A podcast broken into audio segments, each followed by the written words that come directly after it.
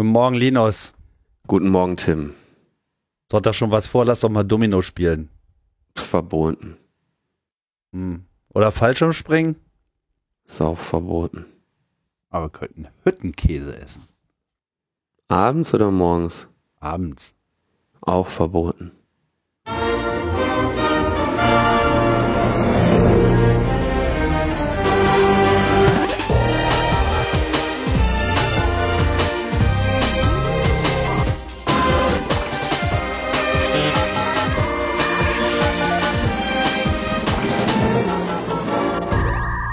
Logbuch Netzpolitik Nummer 403 vom, was haben wir denn heute eigentlich? Den 16. August 2021. Es ist ein Mhm. Montag, wir verraten es euch und wir machen jetzt schon die Wochenendplanung. Und stellt sich raus, egal was man machen will, alles verboten. Ja.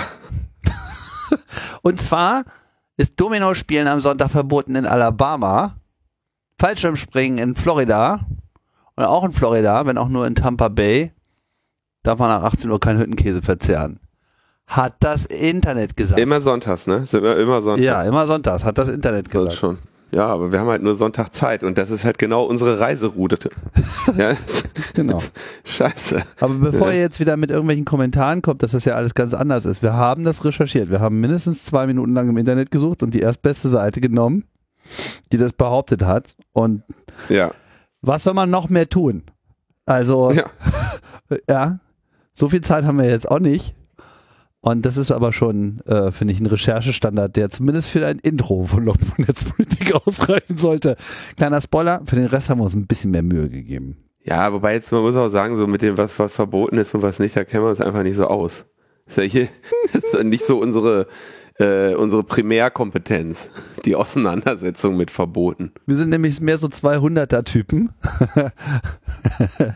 ja, wir dürfen alles, aber äh, wir haben es ja schon angedeutet, wir wollen ja uns ja auch ein wenig dem HTTP-Statuscode äh, huldigen und heute ist halt 403 ran und 403, ihr werdet es schon geahnt haben, heißt schlicht und ergreifend forbidden.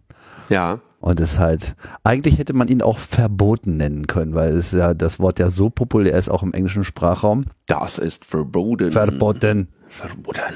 Ja, da, da kocht das Blut. Ich finde, verboten ist die Steigerung von forbidden. Forbidden ist nur so, ah, na.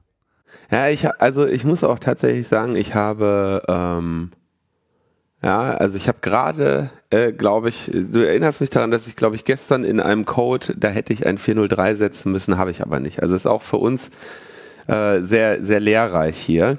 Und äh, da haben wir auch Feedback zu bekommen, nämlich von André. Und das, auch das äh, war mir nicht so bekannt.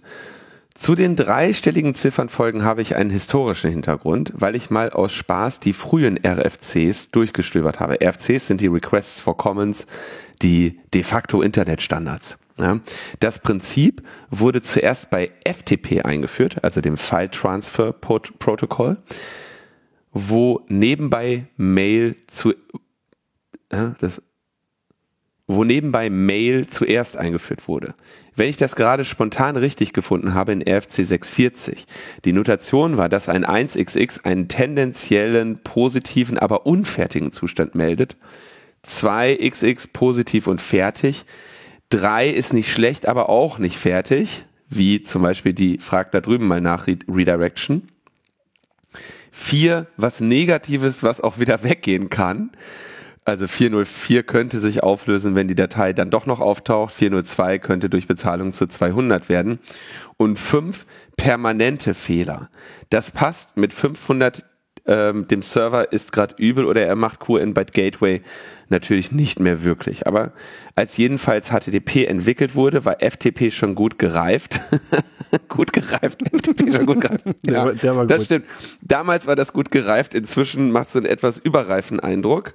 Ähm, und das Konzept der Response Codes auch mit SMTP durchgesetzt, da war es nicht schwer, die Notation leicht angepasst zu übernehmen.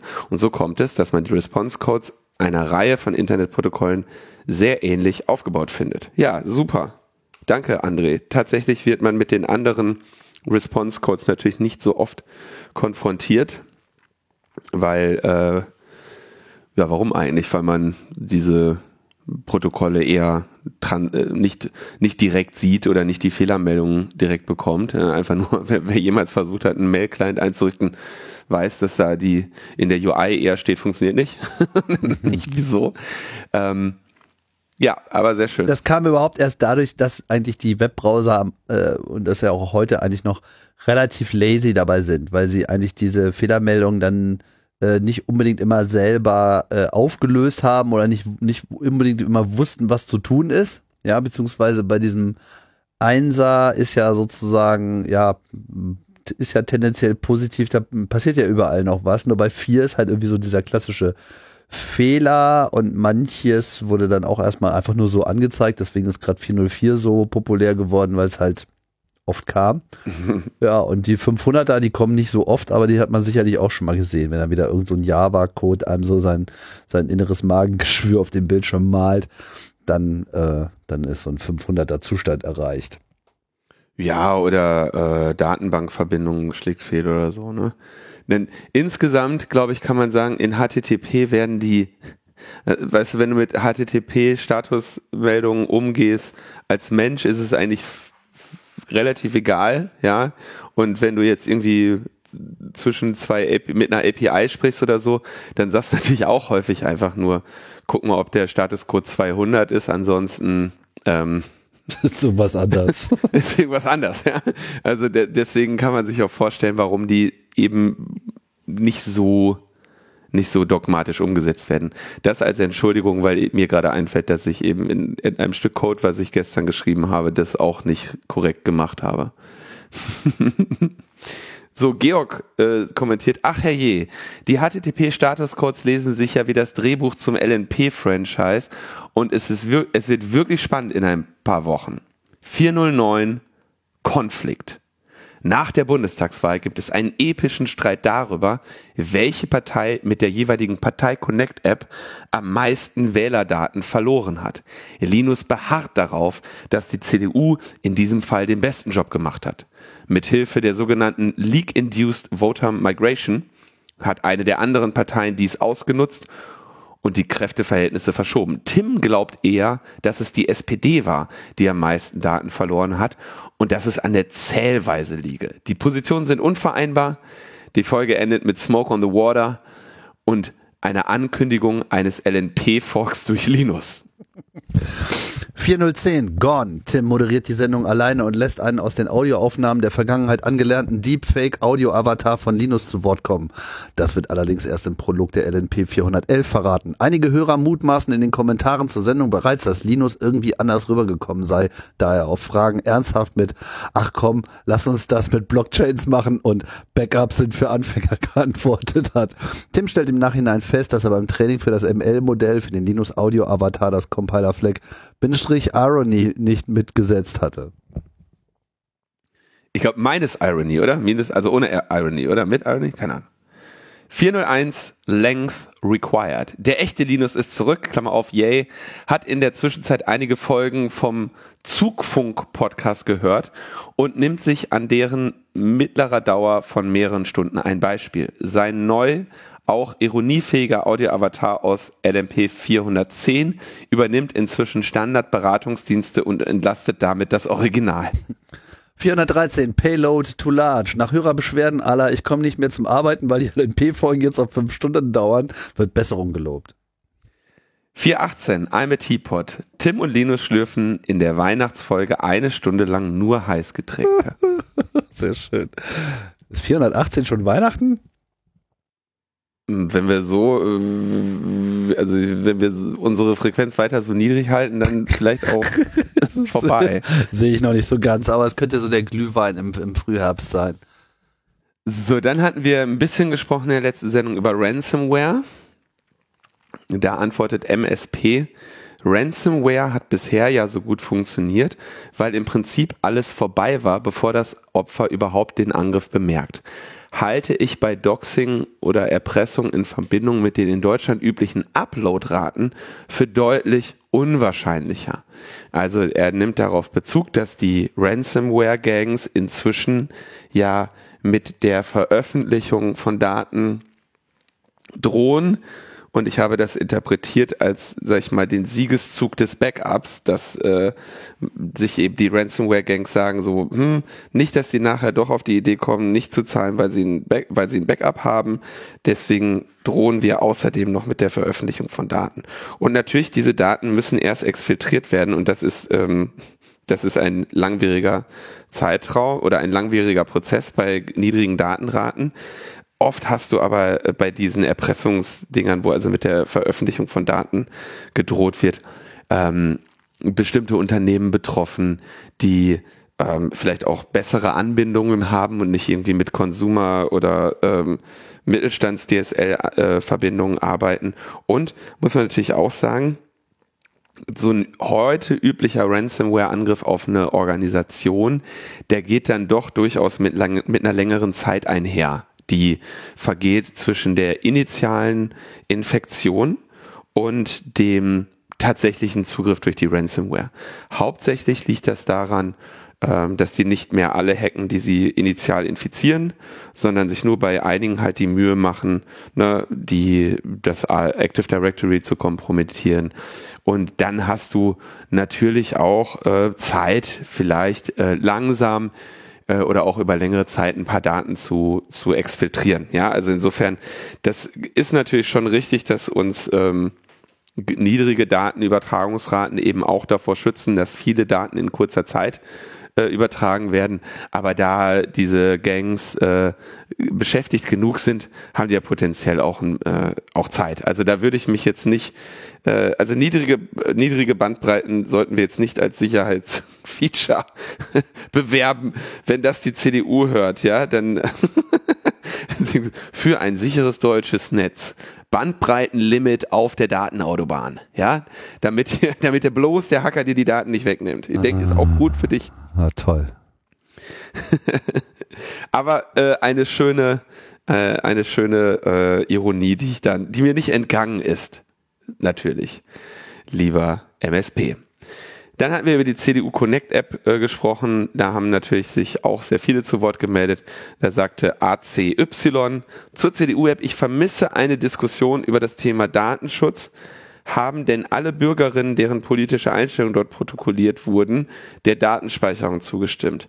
Ähm, Achtung, ich bin kein Anwalt, aber ich interpretiere die Situation folgendermaßen. Natürlich haben die Leute dem nicht zugestimmt und wahrscheinlich mussten sie es auch nicht, weil ja ein großer Teil der Leute eben dort auch nicht namentlich erfasst wurde. Jetzt gibt es, also weil die App das nicht vorgesehen hat, die hatte nur ein Kommentarfeld und da haben dann die Nutzerinnen gerne mal die Daten, den, den, den Namen eingetragen. Ne? Irgendwie so, er ist der Wilfried aus dem, aus dem Schützenverein, der war schon zweimal König, den kenne ich. Und die Frau, die Gertrud, die war ja auch schon hier, die ist ja in der Tourengruppe mit der Gerda. so, das äh, hast du dann irgendwie. Äh, das ist dann natürlich ein, ein DSGVO-Verstoß, vermutlich. Allerdings, glaube ich, muss man dann auch so ein bisschen sagen, ja, das ist äh, ähm, nicht strukturiert erfasst und ich glaube nicht, dass man da jetzt ernsthaft, dann, also dann müsstest du nämlich den Leuten zu Leibe rücken, die diese CDU Connect App genutzt haben. Also da bin ich mir nicht so sicher, ob da wirklich was äh, schief geht. Oder ob das, ob das irgendwie juristisch wirklich Aussicht hat. Zumal die Daten hat ja auch eh irgendwie keiner. Ähm, diese, dass die irgendwo veröffentlicht wurden, erscheint mir ja auch eher nicht so. Sonst hätte ich die Daten ja inzwischen. Äh, gesehen irgendwo. So, und ähm, dann haben wir äh, ja als CCC entschieden, wir werden Schwachstellen nicht mehr der CDU melden. Und ähm, das sondern auf den traditionellen Wegen machen. Und da gibt's einen schönen Blog, also eine schöne Mail auf der Full Disclosure Liste. Das ist eine sehr alte Mailing-Liste, die äh, ja Full Disclosure heißt, in der ähm, vollständige ähm, Schwachstellen direkt geschildert werden und zwar an erster Stelle dort und niemand anders. Ja, also im Gegensatz zu der Responsible Disclosure, äh, wo man vorher Bescheid sagt und sagt übrigens hier in den, also wenn ihr es gefixt habt, veröffentliche ich es oder jetzt in dieser sehr äh, beliebten und sehr klug abgewandelten Form, wir veröffentlichen in so und so vielen Monaten, egal ob ihr, ob ihr es gefixt habt oder nicht, ähm, macht man bei der Full Disclosure, schreibt halt alles sofort dahin und äh, ja, dumpt einfach dieses Wissens, Wissen im Netz und gibt den äh, Verantwortlichen keinen Vorsprung zur Behebung. Ja, und da gibt's eine Full Disclosure in der CDU Connect App in der Version 3.8 von Team Smackback, die eine äh, sehr peinliche äh, Cross-Site-Scripting im Registrierungsform haben.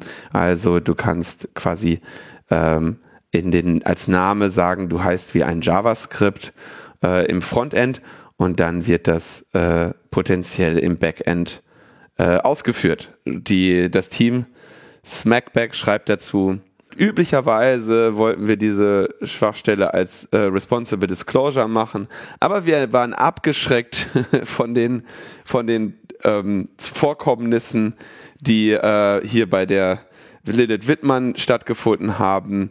Und deswegen haben wir hier einen anderen Weg gewählt und dumpen diese Schwachstelle in einem aktuellen Produkt eben hier als Full Disclosure.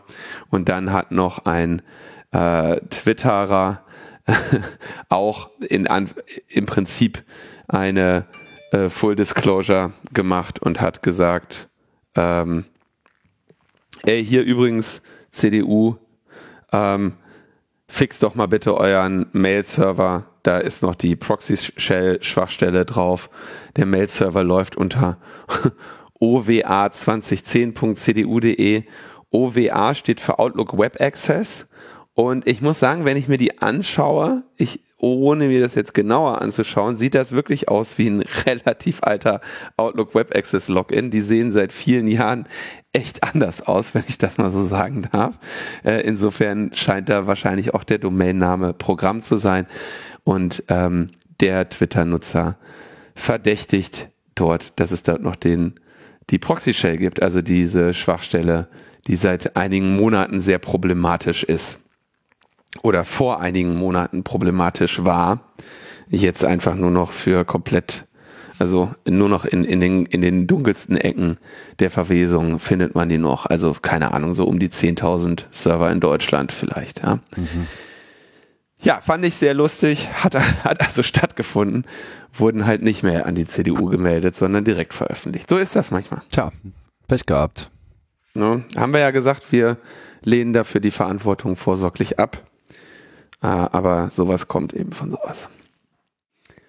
Dann vielleicht noch ein kleine, zwei, ein kleines äh, Addendum. Wir hatten über die äh, Impfzertifikate gesprochen, die nicht mehr ausstellbar waren von den Apotheken, weil es die Schwachstelle gab, dass jeder behaupten konnte, er oder sie hätte eine Apotheke und dann eben auch in die Lage versetzt wurde, ein ähm, also Impfzertifikate auszustellen mit den Servern. Die Schwachstelle haben sie gefixt und äh, ich entnehme, dass sie, also der Berichterstattung entnehme ich, dass jetzt die Anbindung mithilfe der Hardware der Telematikinfrastruktur erfolgt. Also das, was Martin auch in den Kommentaren zur vorletzten Sendung, die ich in der letzten Sendung äh, vor, äh, besprochen habe, auch kommentiert hatte. So interpretiere ich diesen Artikel. Zusammen hätten Experten von IBM, der Gematik und des Deutschen Apothekerverbands die Engpässe bei der Ausstellung der QR-Codes dann auch identifiziert und beseitigt, weil das System lief dann erstmal nicht und hatte Performance-Probleme, nachdem sie es wieder in den, in den Gängen hatten. Aber okay, diese Schwachstelle wurde also jetzt beseitigt. Ähm, so wie ich das lese, mussten dann die Apotheken sich neu anmelden und äh, über die Telematik identifizieren. Und das war ja auch das, was der äh, Martin, wie gesagt, vorgeschlagen hatte. Genau, weil und das wussten wir ja am Anfang noch gar nicht, diese Apotheken tatsächlich daran schon teilgenommen haben und sie eigentlich auch nur Zertifikate ausstellen dürfen, wenn sie diese äh, Infrastruktur haben, nur benutzen mussten sie sie nicht. Also es ist schon. Yes. ja, haben, haben Sie denn auch hier die vorgeschriebene Sicherheitstechnik? Ja, die steht da hinten in der Ecke. Ja, super, alles klar, weiter. das ist so ein bisschen wie Impfausweis auf Veranstaltungen zeigen und dann scrollen irgendwie irgendwelche Leute am Eingang da so kurz drin rum und sagen, ja, ist okay. Und ich so, ja, müsst ihr doch, ja. müsst ihr doch scannen. Ja, da haben wir nicht das Gerät für. das Gerät ist in deiner Tasche, heißt Smartphone und du brauchst die Kopfpass-Check-App.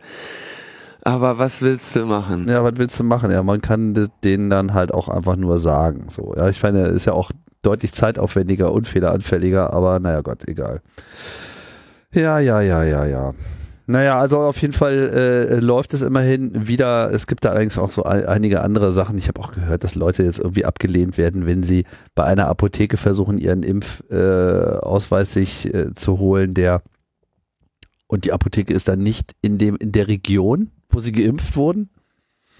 Was ich auch nicht verstehe. Also ich meine, entweder sind sie in der Lage, das zu verifizieren oder sie sind in der Lage, das nicht zu verifizieren, aber dass jetzt eine räumliche Nähe da in irgendeiner Form hilfreich sein soll. Naja, das, also ich vermute, dass das ein naiver Versuch ist, ähm, Missbrauch zu verhindern? Diese Telegram-Gruppen da ähm, denen entgegenzutreten. Ja, das, äh, das stimmt, jetzt wo du es sagst. Ähm, tja, macht es natürlich für Reisende dann auch nicht unbedingt einfacher. Aber hm. Und vermutlich, also der sinnvolle Check wäre eigentlich, du, du wohnst in der Region, wo du auch in die Apotheke gehst, aber du behauptest jetzt irgendwie, was weiß ich, in einem anderen Bundesland geimpft zu sein, worden zu sein, was eben unwahrscheinlich oder äh, erklärungsbedürftig ähm, wäre. Ja, wenn auch mittlerweile möglich und ja, aber dann solltest du halt beim Impfzentrum zumindest, aber nicht beim Arzt, ähm, den, den Nachweis ja auch schon direkt, also es ist, ja, man hätte sich über die Sachen schon vorher Gedanken äh, machen müssen und jetzt wird durch solche Maßnahmen versucht, diesen ähm, potenziellen Betrug zu verhindern. Ich glaube ehrlich gesagt, ähm, ja, also der, der, der Betrug findet nur statt, weil du diese Checks machst. Sonst würde sich kein, würde es auch keiner fälschen. Also da, das, ja, äh, ich, du kennst meine Meinung dazu, dass ich das auch nicht gut finde, diese Dinger zu kontrollieren und dass ich diese, äh, dass ich das nicht, nicht schön finde. Wobei man natürlich gleichzeitig auch sagen muss, ähm, so leichte Schläge auf den Hinterkopf erhöhen das Denkvermögen. Und wenn man mit diesen Impfausweisen eben die Impfverweigerer ein bisschen piesacken kann, dann wird man daraus unter Umständen halt zumindest insofern die Spreu vom Weizen trennen, dass man Impfverweigerer von den Impfverpeilern trennt und mhm. die Impfverpeiler halt beim dritten Mal sagen, boah, ey, jetzt reicht's naja, aber. jetzt reicht's aber, Telegram äh, gefälschter Impfausweis kostet ein Huni, ins Impfzentrum gehen oder zum Hausarzt gehen kostet nichts. Dann hast du, bist halt, im, also für halbwegs normal denkende Verpeiler ist es dann immer noch ein, ähm, sag ich mal, ökonomisch, der steht, steht die Impfung im Vorteil. Genau, genau da sehe ich den äh, Vorteil und wir sehen das ja jetzt auch. auch und es gibt eine Bratwurst. Bratwurst oder äh, Zugang zum Stadion. Also gibt durchaus gibt durchaus Incentives, die man da jetzt hochhalten kann. Und ich glaube, das wird dann eben auch die Faulen von den äh, wirklich chronischen Leugnern und Verweigerern äh, trennen. Und dann wird sich ja zeigen, wie die Prozentsätze wirklich sind. Aber wenn man sich so die aktuellen Impfzahlen anschaut, äh, ist ja auf jeden Fall der ein oder andere Schlag auf den Hinterkopf erforderlich. Und das könnte er schon sein. Ne? Naja, also es ist äh, ein, ein, ein, ein schwieriges äh, Feld. Genauso wie der Bereich, über den wir jetzt äh, sprechen. Ist eigentlich so ein bisschen der Klassiker der schwierigen Felder. Ja, gerade wenn es um Privatsphäre, Sicherheit und äh, Überwachungsmaßnahmen geht. Nämlich der Bereich des dokumentierten Kindesmissbrauchs. Was? Ich muss mich korrigieren. Sorry. Es tut mir leid, dich unterbrochen zu haben, aber ich muss mich korrigieren. Inwiefern? Ähm, leichte Schläge auf den Hinterkopf erhöhen nicht das Denkvermögen.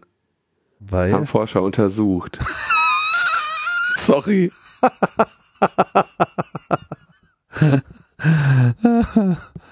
Zwar ist das Gegenteil der Fall. Ah. Gehirnerschütterung und Risse im Gehirn können entstehen.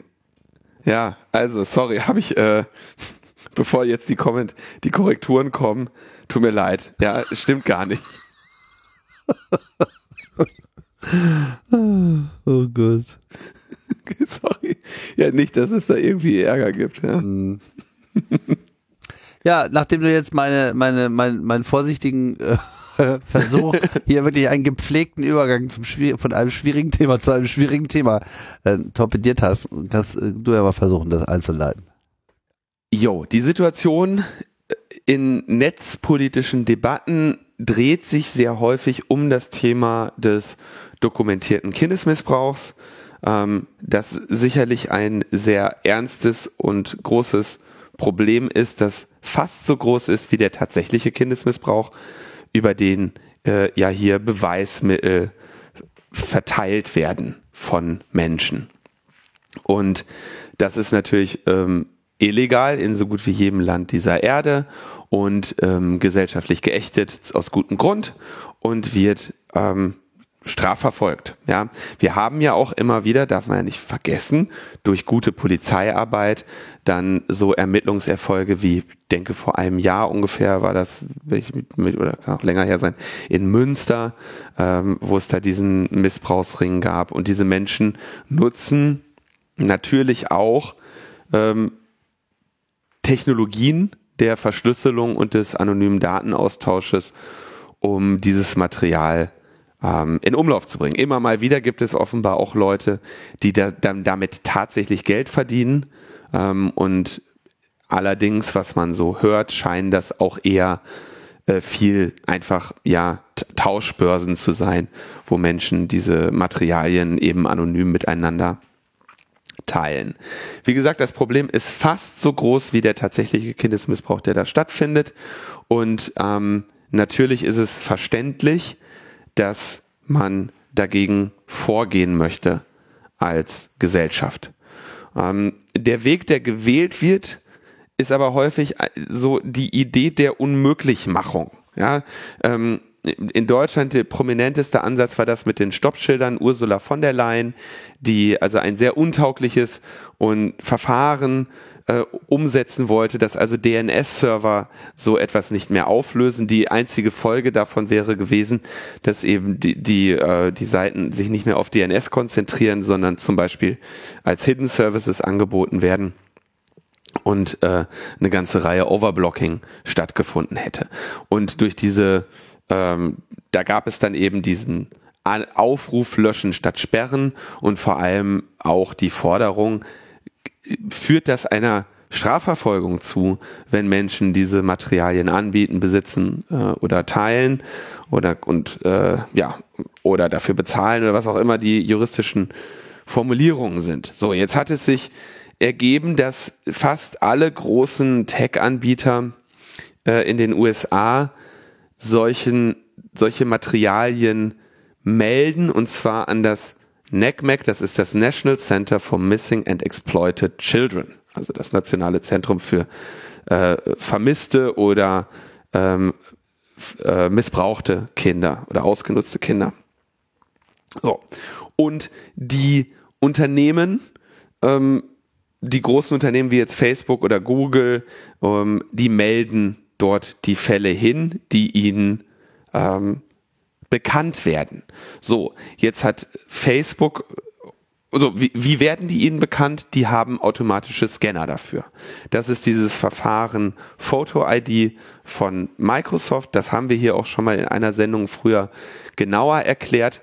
Das basiert im grob gesagt darauf, dass das Bild in in ähm, Schwarz und Weiß quasi ganz hoher Kontrast gezogen wird und dann in Vierecke aufgeteilt wird und diese Vierecke, also quasi das Bild nach und nach simplifiziert wird und darüber am Ende dann ein Fingerabdruck errechnet wird, der mit hoher Wahrscheinlichkeit gegen minimale kleinere Veränderungen des Bildes resistent ist. Ja, also zum Beispiel, wenn du jetzt einen Farbstich reinmachst, ist ja jeder Pixel des Bildes anders, aber dadurch, dass du den Kontrast halt wieder äh, krass ziehst, ähm, lässt du lässt sich quasi wieder technisch das Bild auf seine wesentlichen Komponenten reduzieren und dafür haben die eben so ein Fingerabdruckverfahren entwickelt, ähm, was da bei solchen Scans zum Einsatz kommt.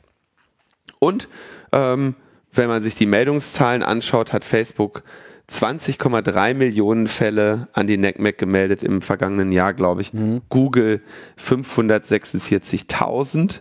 Der Unterschied ist mir auch noch nicht ganz klar und Apple hat 265 Fälle gemeldet. So, jetzt muss man natürlich fragen, so äh, natürlich werden auf Facebook vermutlich sehr viel mehr Bilder getauscht als bei Apple. Aber Apple hat eben die Foto-Libraries der Menschen. Ja? Ähm, und Google, da würde ich jetzt vermuten, dass Google, ähm, die haben ja kein soziales Netzwerk mehr, da kann es wahrscheinlich Google Mail betreffen und vielleicht auch tatsächlich das, was die Google-Suche ähm, findet. Ähm, Apple hat aber hier natürlich sehr viel, sehr viel weniger Nullen hinter der Meldungszahl und es scheint, dass sie da äh, für schlecht dastehen. So. Ähm, und jetzt haben sie angekündigt, dass sie diese Suche vornehmen möchten. Jetzt muss man aber eine Sache sagen. Diese ganzen Scan-Verfahren funktionieren natürlich nur bei unverschlüsselten Daten. Wenn ich also jetzt so ein äh, Bild hätte und das unverschlüsselt in, was weiß ich, in eine Dropbox lege oder so, dann wird das nicht lange dauern, bis das verschwindet und ich potenziell eben äh, der Strafverfolgung äh, zugeführt werde. Wenn ich das verschlüssele und irgendwo hinlege, gibt es keine Möglichkeit, das, das zu detektieren. Und glücklicherweise gibt es ja den die Tendenz dahin, dass wir immer mehr Daten verschlüsseln, weil wir immer mehr Daten äh, haben, bauen, austauschen, bereitstellen und ähm, das ist ja gut, das ist ja positiv. Aber genauso wie das dann im Falle von Staatstrojanern dafür, dazu führt, dass der die eigentliche Scanner auf das System soll und auch bei diesen Sachen der Chatkontrolle, wir haben ja mit Patrick Breyer darüber gesprochen, wo dann gesagt wird, wir wollen diese Scanner in euren Messenger bauen. Ja, also die E-Privacy äh, Richtlinien Ausnahme, die nachher zur Pflicht werden soll, über die wir, glaube ich, auch in der letzten Sendung gesprochen haben. Da hört man natürlich schon die Nachtigall trapsen und bei Apple ist die Nachtigall jetzt ähm, im Betriebssystem ab Herbst. So die Ankündigung von Apple. Und jetzt können wir uns anhören, wie der Tim sich das schön redet. naja, ich äh, will das gar nicht erstmal äh, bewerten, sondern erstmal wollte ich mal äh, vorstellen, was eigentlich jetzt sozusagen der Plan ist. Ne? Also der Grund, warum Apple so wenig Fälle meldet, ist schlicht und ergreifend, dass sie halt diese Fotos nie gescannt haben. Und das ist ja schon mal auch äh, eins ihrer Argumente äh, gewesen, dass sie das halt auch überhaupt nicht tun wollen. Sie wollen halt nicht äh, die Datenbestände von Nutzern durchforsten. Und das wollen sie halt weder in der Cloud noch äh, auf dem Telefon tun. Das ist äh, quasi so der, der Kern auch ihrer Ankündigung. Also was haben sie jetzt äh, gemacht, wie du schon richtig gesagt hast? Also es ist jetzt quasi der Ausblick auf eine ganze Reihe von neuen Betriebssystemen, also einmal so ihren ganzen Kladderadatsch von vorne bis hinten durch, iOS, für das äh, iPhone, iPad OS fürs iPad, Watch OS für die Uhr und natürlich Mac OS für die Macs. Also alles kommt jetzt im äh, Herbst in der neuen Version raus. iOS 15 und äh, WatchOS 8 und wie sie alle heißen. Auf jeden Fall äh, ist es mittlerweile auch so, dass die ganzen ähm, einzelnen Varianten eines Kernbetriebssystems mittlerweile so ähnlich sind, dass sie jetzt mehr oder weniger Technologien jetzt auch auf allen Plattformen gleichzeitig releasen können. Ja, und ihre Aussage ist, dass sie halt äh, so lange äh, da jetzt gar nichts getan haben, weil sie meinten, dass eben die Technologie noch nicht da sei, mit der sie das auf die Art und Weise machen können, wie sie es gerne machen wollen, nämlich unter Beibehaltung der Pri Privatsphäre. Das ist so quasi ihre, ihre Tagline. Ähm, was man auf jeden Fall erstmal auseinanderhalten sollte, ist, was tun sie eigentlich? sie haben jetzt irgendwie drei Sachen angekündigt. Die ersten beiden kann man, glaube ich, schnell mal abhaken. Die sind äh, nicht sonderlich äh, umstritten und auch nicht sonderlich umfangreich. Also zunächst einmal Sie sprechen hier von Siri und Search, als ob sie irgendwie große Suchdienste am Start hatten, aber man kann ja quasi mit diesem Siri, mit diesem Apple Alexa äh, auch Internetsuchen äh, ausführen, ja, und wenn man das halt benutzt und ähm, dann, dann äh, interpretieren sie halt, wie sie sagen, äh, entweder so Hilfesuche oder eben so äh, Cesam-related Topics, wie sie das nennen. Also Cesam ist so jetzt der, ich weiß gar nicht, wie lange es diesen Begriff schon gibt, aber das steht eben für Child Sexual Abuse Material, also sozusagen Fotos ne, äh, aller Art, die eben Kindesmissbrauch dokumentieren. Also Cesam werde ich jetzt mal hier auch im Weiteren benutzen als ähm, Abkürzung dafür. Und wenn man halt danach äh, sucht, dann wird halt irgendwie Hilfe eingeblendet, Ressourcen eingeblendet, hier melde ich doch da und so weiter. Äh, beziehungsweise wenn halt Leute jetzt aktiv sich in, auf, auf die Suche nach solchem Material machen, dann äh, meinen sie halt auch, dass sie dann äh, entsprechende Warnung einblenden und darauf hinweisen, dass das ja alles irgendwie nicht so geil wäre oder nicht so, oder verboten oder was auch immer. Also da weiß ich jetzt auch nicht genau, was da steht, aber das ist sozusagen das Erste. Ähm, das zweite ist, dass sie halt explizit in diese Messages-App auf dem iOS, also auf dem, auf dem iPhone, eine Funktion einbauen, die halt, ja, wie sie das so schön sagen, sensitive Content erkennt. Ja, also sie benutzen quasi ihre Machine Learning Algorithmen, die ja in der Lage sind, mittlerweile alles Mögliche zu erkennen und sind da wohl recht confident, dass sie halt, tja, Nudity erkennen können das ist halt, sagen wir mal, eine, eine, eine Antwort auf diese Problematik von so Sexfotos verschicken und soll eine Funktion sein, die ähm, vor allem Eltern in die Lage äh, versetzt, das eben bei Kindern ähm, sozusagen als Warnung einblenden zu lassen. Also entweder um Kinder davon abzuhalten, äh, selber Nacktfotos zu verschicken oder eine Warnung anzuzeigen, wenn sie welche äh, empfangen. Ja, also um dieses Problem der, der Anbahnung ähm, irgendwie an, äh, anzugehen. Und das Ganze ist halt gekoppelt mit diesem Family Sharing. Also das ist jetzt sozusagen keine Funktion, die auf allen Telefonen ist, sondern das ist eben in dieser Konstellation, wo man äh, so verschiedene Apple-IDs gruppiert zu einer Familie und dann sind bestimmte eben als Kinder ausgewiesen und da ist ja auch das Alter dabei und die Funktion verhält sich halt ein bisschen anders, ähm, je nachdem, wie alt die Kinder äh, sind. Sprich, bei Kindern unter zwölf äh, ist dann auch noch eine Benachrichtigung der Eltern äh, mit dabei und bei älteren ähm, werden sozusagen die Kinder nur selber gewarnt. Das ist auch alles opt-in, also nicht defaultmäßig äh, eingeschaltet. Und die Funktion ist halt so, dass wenn du jetzt so ein Foto bekommst und die, der Algorithmus schlägt an und sagt so, ja, hier Sensitive Content, dann ist es erstmal blurred und dann wird halt so darauf hingewiesen, so, ja, hier könnte problematischer Inhalt sein, willst du das wirklich sehen? Dann kannst du aber immer trotzdem noch dich drüber hinwegsetzen und Ja sagen. Und bei den kleineren Kindern ist es halt so, und dann wird dann noch gesagt, so, ja, okay, kannst du dir jetzt angucken, aber wir benachrichtigen dann auf jeden Fall auch deine Eltern. So, ne, das ist der, der Modus, den sie jetzt hier machen. Dadurch, dass es in dieser Messages-App ist, ist es halt keine Funktion von iMessage, sondern es deckt dann quasi auch SMS mit ab. Aber eben nicht die anderen Messaging-Dienste. Es ist wohl auch im Gespräch, diese Funktionalität generell im Betriebssystem auch anzubieten. Ohnehin werden diese ganzen Funktionen als Teil des Betriebssystems äh, angeboten und werden nicht über noch einen anderen Seitenkanal äh, aktualisiert. Ähm, das wird sich zeigen, ob, ob sich sowas dann äh, etablieren wird, dass dann andere Messenger sich sozusagen derselben Funktionen bedienen. Dass sie einfach sagen, ja hier Betriebssystem, ich habe gerade ein Bild bekommen, sag mal was dazu und dann im Prinzip in der Lage werden, ja auch diesen selben Prozess oder einen vergleichbaren Prozess anzusteuern. Das äh, liegt jetzt alles Ganze noch ein bisschen in der Zukunft. So, das sind so die ersten beiden Maßnahmen, die sie angekündigt haben. Ähm, und die, die Maßnahme, die jetzt am meisten Aufmerksamkeit bekommen hat, ähm, die bezieht sich auf äh, iCloud Fotos. iCloud Fotos ist ja quasi Apples Methode, wie ähm, Apple-Nutzer ihre Fotosammlung, ihre Fotolibrary im iCloud-System hinterlegen können, sodass man das nicht alles auf den Devices speichern muss. Ich mache ein Foto auf dem iPhone und wenn die iCloud-Library eingeschaltet ist, dann wird das halt automatisch in diese Cloud hochgeladen und mit den ganzen anderen äh, Rechnern, die da äh, mit derselben Apple-ID arbeiten und wo auch iCloud-Fotos eingeschaltet ist, wird das dann halt gesynkt, sodass man halt hier ein Foto macht und es so dort sofort verwenden kann.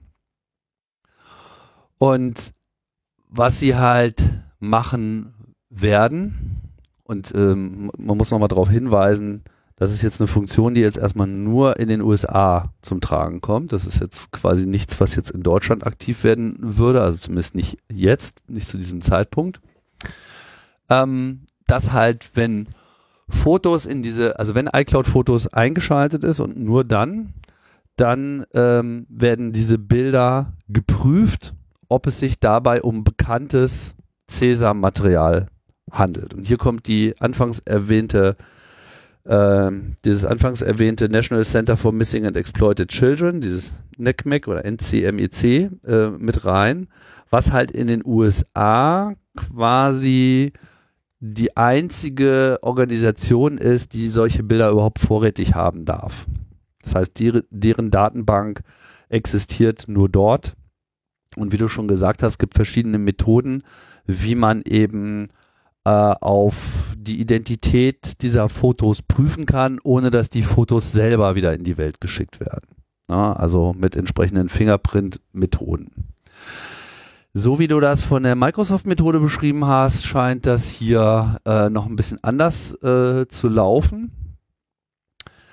Ähm, ich vermute mal, dass Apple hier äh, mit der Organisation das technisch gemeinsam koordiniert hat und äh, hier äh, sprechen sie von sogenannten Neural Hashes. Also es ist die ganze Zeit von Hashes die Rede. Hash ist ja so allgemein so, kennen wir ja so, äh, so ein bisschen in der, in der Debatte, so ein Hash ist, du nimmst irgendeine Datei, du bildest einen Hash und dann hast du so eine ID, die quasi so ein bisschen für die ganze Datei spricht, ohne dass du die ganzen Daten durchackern musst. Und in der Theorie ist es halt so, du änderst irgendwo ein Bit und dann ändert sich auch irgendwo ein Bit in diesem Hash. Das heißt, aus sehr viel mehr Daten wird ein sehr viel kleinerer Zahlenbereich gemacht, der aber trotzdem so ist, dass, dass er in der Regel jede Änderung irgendwie mitbekommt. Und äh, das würde natürlich sofort fehlen, wenn du halt bei irgendeiner Bilddatei auch nur ein Byte weglässt oder äh, von Farbe auf Schwarz-Weiß gehst oder das Bild äh, abschneidest, anderes Cropping äh, machst oder auch irgendwelche Filter drüber jagst, dann ändern sich ja im Prinzip alle Bits auf einmal und so ein normaler Hash würde dann einfach überhaupt nicht mehr greifen. Und dieser Neural Hash ist halt eher so diese Methode, wie heutzutage mit Machine Learning auch Bilder generell analysiert werden. Ne? Dieses Deep Learning geht ja mehr auf Features ein und ähm, schaut sich quasi die eigentliche Struktur dieses Bildes an. Und sie sagen halt, dass eben mit dieser Neural Hash Methode sie eben auch mehrere Varianten eines Fotos ähm, auf einen eindeutigen Wert zurückführen können, selbst wenn eben solche Filter, Cropping und Farbmodifikationen durchgeführt worden sind. Wie gut das funktioniert, kann ich nicht sagen, aber das ist äh, die Behauptung, die hier im Raum ist. Man nennt das dann Perceptive äh, Hashing. Ne? So, und was passiert jetzt? Du hast also ein neues Bild, ja, was irgendwo herkommt vom Internet oder äh, aus irgendeiner anderen äh, Quelle und das soll halt in die iCloud Foto Library hochgeladen werden und dann wird eben dieses Bild, wird von diesem Bild dieser Neural Hash gebildet und das Ganze wird ähm, verglichen mit äh, einer Liste von Neural Hashes, die eben von diesem NCMEC kommt. Diese Liste dieser Bilder, der bekannten Bilder, die ist Teil des Betriebssystem-Updates, wird mit dem Betriebssystem quasi mit ausgeliefert. Und es findet dann ein Vergleich statt. Und der Vergleich ähm, findet äh, auf eine kryptografische Methode statt. Also man nennt das Private Set Intersection. Und in dem Fall äh, werden also quasi diese beiden Sets, also auf der einen Seite hier meine Fotos, hier äh, die Foto-IDs, diese Neural Hashes von der äh, NECMEC-Datenbank, werden miteinander verglichen. Ähm, und damit soll verhindert werden, dass eben diese Sets äh, einem komplett zugänglich werden man aber trotzdem irgendwie diese Inhalte miteinander vergleichen kann. Äh, eine ähnliche, äh, also diese selbe Technik wird wohl schon zum Einsatz gebracht, um zum Beispiel Passwörter im Schlüsselbund mit Leaked Passwörtern ähm, zu vergleichen. Das hatten wir ja hier auch schon mal besprochen. Äh, wie hieß noch gleich diese Passwörter-Datenbank, Linus? Have I been pawned? Genau. Die, diese Breach Passwords Liste. Da schickt man quasi äh, einen Teil des Hashes aber nur hin, das Ende und kriegt dann alle Hashes, die auch so enden und vergleicht dann lokal, ob man diesen hat. Mhm. Also Apple sagt zumindest, dass sie dieselbe Technik dort äh, auch, äh, dass sie die, äh, dort auch verwenden. So, und jetzt kommt der eigentliche Punkt. Es gibt dann also quasi in diesem kryptografischen Vergleich gibt es ein Ergebnis. Äh, und das Ergebnis ist dann, würde man sagen, ist so, ja, ist Bestandteil dieser Datenbank oder nicht. Aber ganz so einfach ist es nicht, sondern was sie machen ist, sie erzeugen, sie kriegen sozusagen ein kryptografisches Vergleichsergebnis, was dem Code selber in dem Moment auf dem Telefon gar nicht sagt, ob das jetzt ja oder nein war. Sondern sie schließen das in so einen Voucher ein, also so ein kleiner kryptografischer Anhang, der dann einfach mit dem Bild hochgeladen wird in die Wolke. Und man kann diesem Voucher selber erstmal nicht ansehen, wie das Ergebnis eigentlich war. Und äh, der Grund, warum man das nicht sehen kann in dem Fall, ist, dass es ein sogenannter ähm, so, so ein Schwellwert-Kryptosystem ist. Das ist diese zusätzliche Absicherung. Das bedeutet, dass du ähm, eine bestimmte Mindestmenge an solchen Vergleichen insgesamt positiv haben musst, bevor du sehen kannst, dass diese Menge positiv war. Das lässt sich irgendwie einstellen. Apple hat gesagt, es liegt so ungefähr derzeit bei 30 Bildern. Mit anderen Worten, wenn du ein Bild in deiner Fotolibrary hast, was jetzt mit dieser Datenbank, dieser CESAM-Datenbank von diesem NECMAC äh, positiv verglichen wird, löst das erstmal noch gar nichts aus.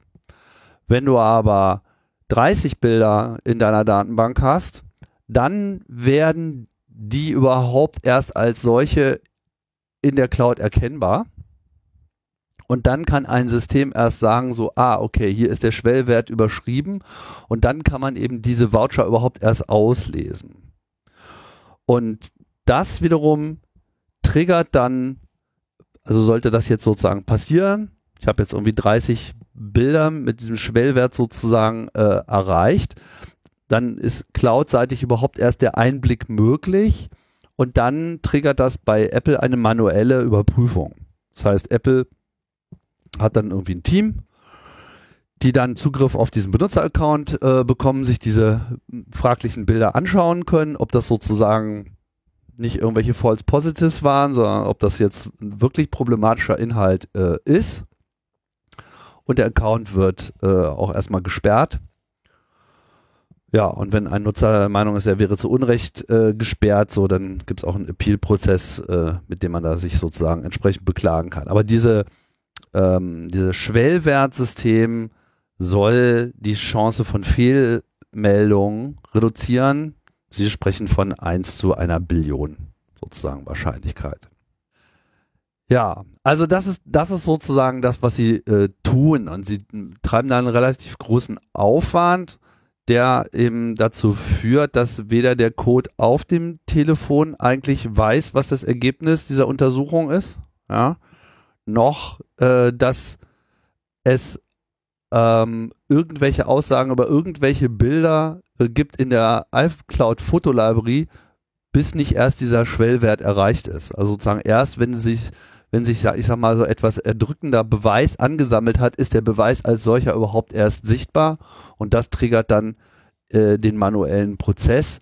Und wenn der dann halt positiv beschieden, beschieden wird, so ja, okay, hier wirklich problematisches Material, dann erfolgt eine Meldung an diese NC-MEC-Organisation.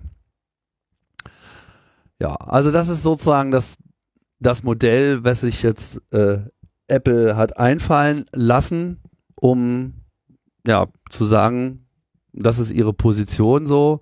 Wir sehen das als problematisch an, dass sowohl Kinder aufgefordert werden, das ist diese Sache mit den Messages, ja, als auch, dass Leute solche Fotosammlungen anlegen. Und wenn halt Fotosammlungen eine gewisse Menge annehmen, dann weist es darauf hin, dass es sich um einen problematischen Account handelt, der sie dann quasi verpflichtet, ähm, das zu melden. Ja, das hast du ja sehr, sehr lange erzählt, dass sie letztendlich einen Inhaltescanner auf deinem Telefon laufen lassen für ähm, Inhalte, was weiß ich, die dir zugesendet werden und die für dich privat sind. Und äh, das ist, äh, denke ich, in dieser Form noch nie da gewesen und ein äh, Dammbruch. Da können Sie sich noch so viel Mühe geben. Denn was ich eingangs natürlich nicht erwähnt habe, ist, dass sämtliche solcher Maßnahmen, die anfangs mit äh, Terrorismus und Kindesmissbrauch begründet werden, ihren Weg in die allgemeine Nutzung finden. Um mal ein, ein einfaches Beispiel zu nennen, ich weiß nicht, ob das immer noch so ist, aber ähm, wenn man irgendwie für äh, iTunes, äh, für Apple Music zahlt, dann kann man ja auch eigene MP3s in, äh, in, in, in dieses iTunes reinwerfen und äh, die werden auch über Geräte synchronisiert. Ja, und wenn man jetzt irgendwie, wenn Apple erkennt, das ist ein Song, den es auch bei uns in besserer Qualität gibt, dann gibt ihr sogar den in besserer Qualität. Was so ein sicherlich eine Funktionalität ist, die ähm, irgendwelchen Urheberrechtsinhaberinnen nicht so äh, nicht so gut gefällt und die haben sicherlich Lust, dass es auch sie eine Liste mit ähm, nicht zu verwendendem Material pflegen und äh, für die Anbieter verpflichtend machen können. Siehe Upload-Filter. Ja, wir haben ja genau diese Diskussion gerade, dass also ähm, ja sämtliche Inhalte gescannt werden und ähm, in diesem Fall dann die die die Veröffentlichung bei Upload-Filtern, also die Veröffentlichung auf der Plattform präventiv sofort verhindert wird und ähm, nichts anderes als genau eine solche Filtertechnologie, egal wie sie jetzt im Detail anders funktioniert, will Apple jetzt auf die äh, iPhones selber bringen, bei den Nutzern in die Geräte, für die sie sehr viel Geld bezahlt haben. Und das sind genau die ähm, ja, Handlungen und Szenarien, vor denen ähm, also vor denen ge immer gewarnt wird, wenn man sich mit Closed Source Software auseinandersetzt. Dass nämlich genau äh, in dem Moment, wo sich das Unternehmen entscheidet, äh, nicht mehr unbedingt in meinem Interesse zu handeln und da eine äh, Risikotechnologie in diese Geräte einzubauen, äh, die dann eben mit großer Wahrscheinlichkeit eben oder mit, mit an Sicherheit grenzender Wahrscheinlichkeiten Begehrlichkeiten anderer äh, Interessengruppen wecken, die dann nämlich sagen, die Technologie ist doch da, ihr könnt jetzt nicht mehr sagen, das ist unmöglich und jetzt möchten wir bitte, dass ihr die auch nutzt.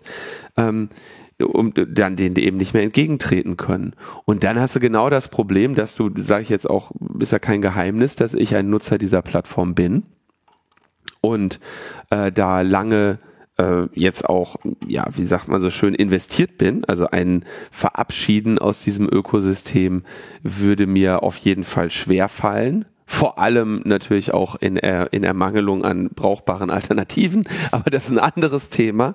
Ähm, dass ich jetzt hier eben ein, ein, ein System, das ich äh, viele Jahre relativ zufrieden genutzt habe, oder eine Plattform in diesem Gerät, dieses Gerät iPhone, ähm, auf einmal potenziell gegen mich wendet und gegen meine Interessen verstößt und ich dann nichts gegen machen kann, außer, was weiß ich, jetzt irgendwie jailbreaken und versuchen, das irgendwie wieder auszubauen, dass Apple nicht meine, ähm, meine Inhalte scannt.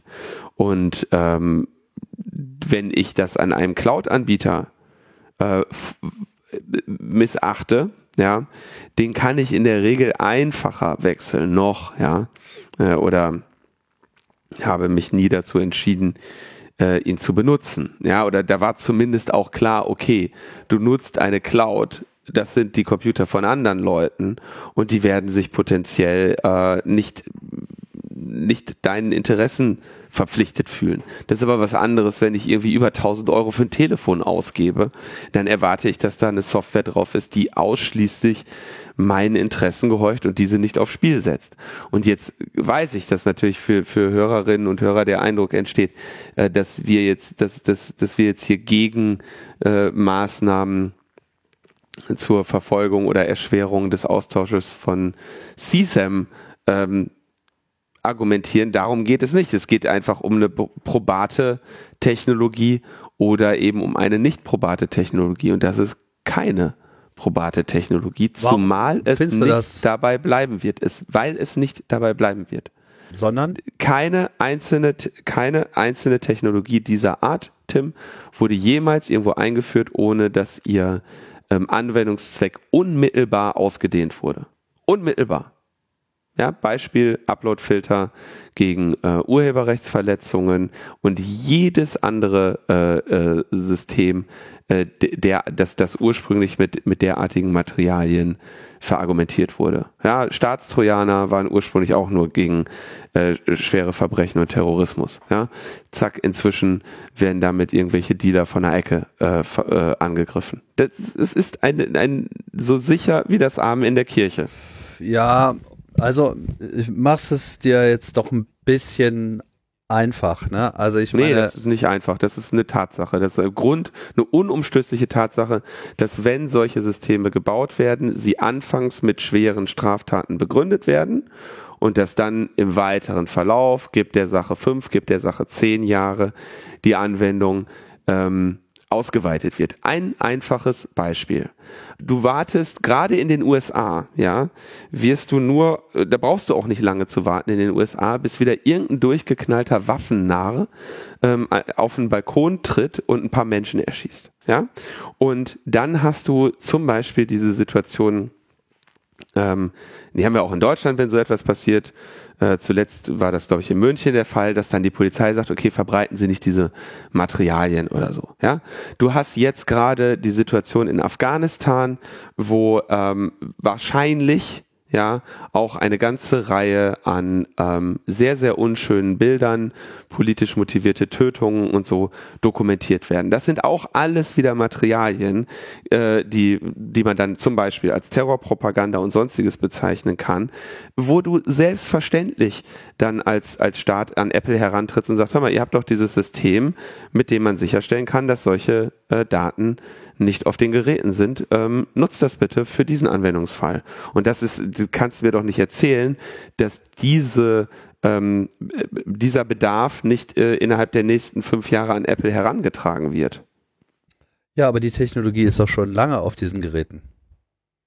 Das ist doch jetzt gar nichts Neues in, in der Hinsicht. Also jetzt einzelne Bilder zu finden, ist äh, schon immer möglich gewesen.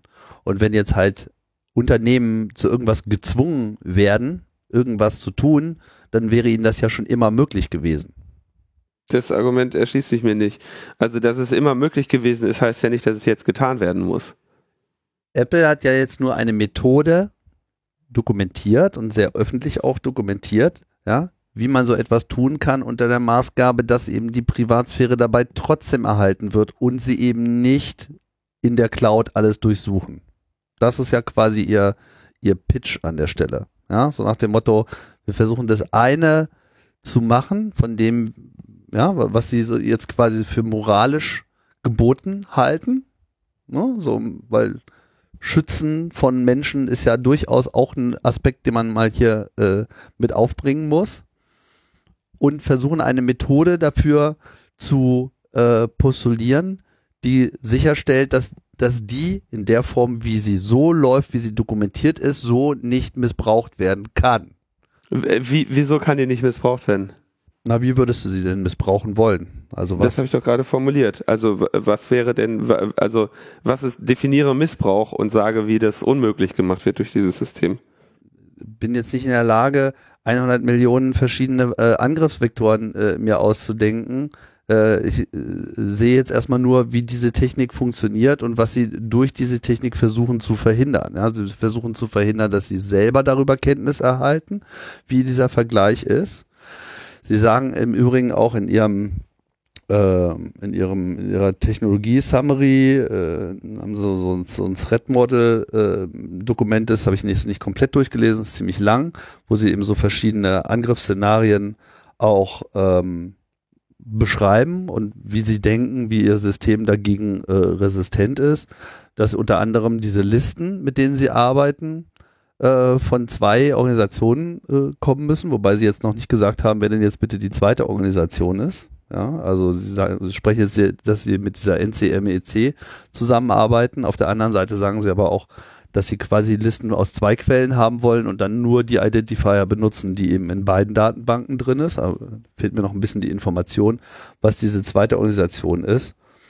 Und ähm, jetzt müsste man sich halt überlegen, okay, auf welche Art und Weise könnte dieser öffentlich dokumentierte Prozess missbraucht werden? Ich meine, in dem Moment, wo ein Unternehmen äh, im Geheimen irgendwas macht. Indem sie jetzt einfach zu, zu dem nächsten verpflichtet werden. Ist doch, also dann, dann gibt es halt zwei Organisationen, die sagen, das sind jetzt hier Tor Terrorinhalte. Es geht ja nicht darum, es geht nicht um einen Ist-Zustand. Es ist, es ist ja immer so, dass solche Technologien mit einem, also schleichend eingeführt werden, äh, anhand eines Themas, ähm, bei dem alle sich einig sind, dass das schon hier eine, eine, sagen wir mal, angemessene Abwägung stattfindet. Ja, ähm, das ist natürlich naheliegend und auch, ich sage natürlich auch, ich habe hier nichts zu verbergen. Äh, ich habe auch keine nennenswerte Befürchtung, ähm, hier durch dieses System äh, drangsaliert zu werden. Ähm, man redet sich das natürlich klein mit einer äh, unglaublich geringen Fehlerwahrscheinlichkeit. Ähm, Im Betrieb sind irgendwie, weiß ich nicht, über eine Milliarde iPhones auf diesem Planeten, wenn ich das, wenn ich mich da nicht täusche. Die Leute machen Bilder am laufenden Band. So, egal wie klein die Fehlerwahrscheinlichkeit ist, sie wird in absolut Unmengen an Zahlen landen. Äh, äh, zu, zu, zu, un, zu absolut sehr großen Zahlen führen, egal wie klein die Fehlerwahrscheinlichkeit ist.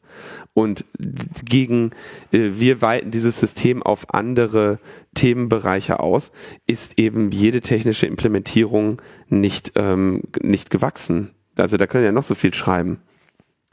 Na gut, sagen wir mal, du bist ein Fotocloud-Anbieter. Ja? Du, du bietest jetzt diesen Dienst Leuten an. Dann ist deine Position, dass sozusagen du keinerlei Verantwortung für die Inhalte hast, die die Leute dort speichern. Ja, absolut. Und äh, ich sollte auch weiterhin keinen Einblick haben in die Inhalte, die die, die die Leute dort speichern. Und ich kann das auch begründen. Okay, und jetzt sagen wir mal, jetzt weiß man dann irgendwann, ja, dass dieser Speicher massenhaft zum Speichern von diesem Cäsar-Material verwendet wird von Leuten dass äh, also diese Frage, also muss man ganz ehrlich sagen, so ähm, wenn man das weiß, woher weiß man es denn? Äh, stellt sich doch schon die Frage, dürfte man doch gar nicht wissen. Und die, ich stelle das übrigens auch in, in ich, ich ziehe das in Zweifel dass das der, äh, dass das äh, bei Apple der Fall ist.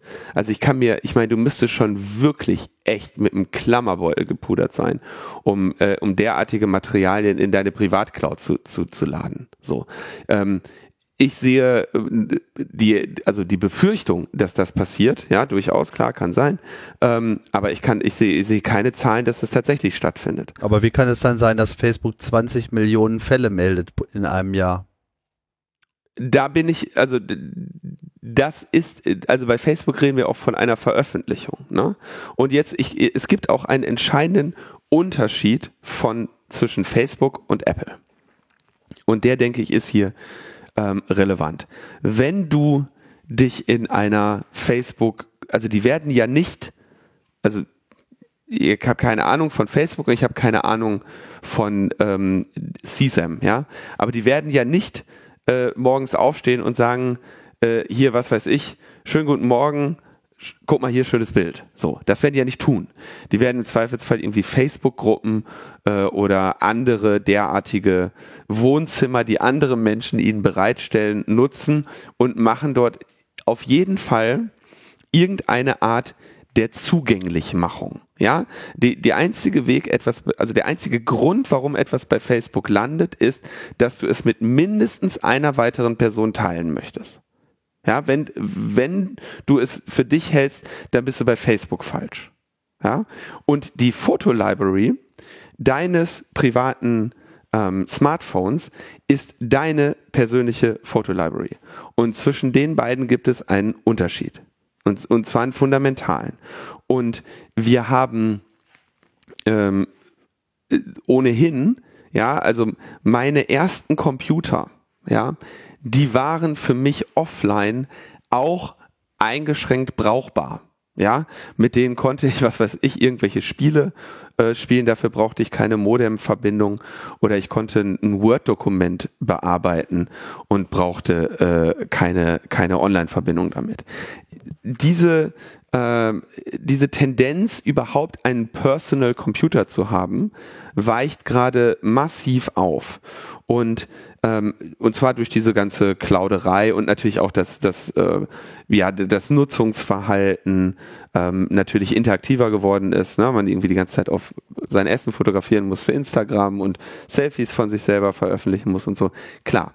Aber es gibt eben auch nun mal die private Nutzung. Und es gibt Dateien, die möchte ich auf meinem Computer speichern und ich muss sicher gehen, absolut sicher gehen.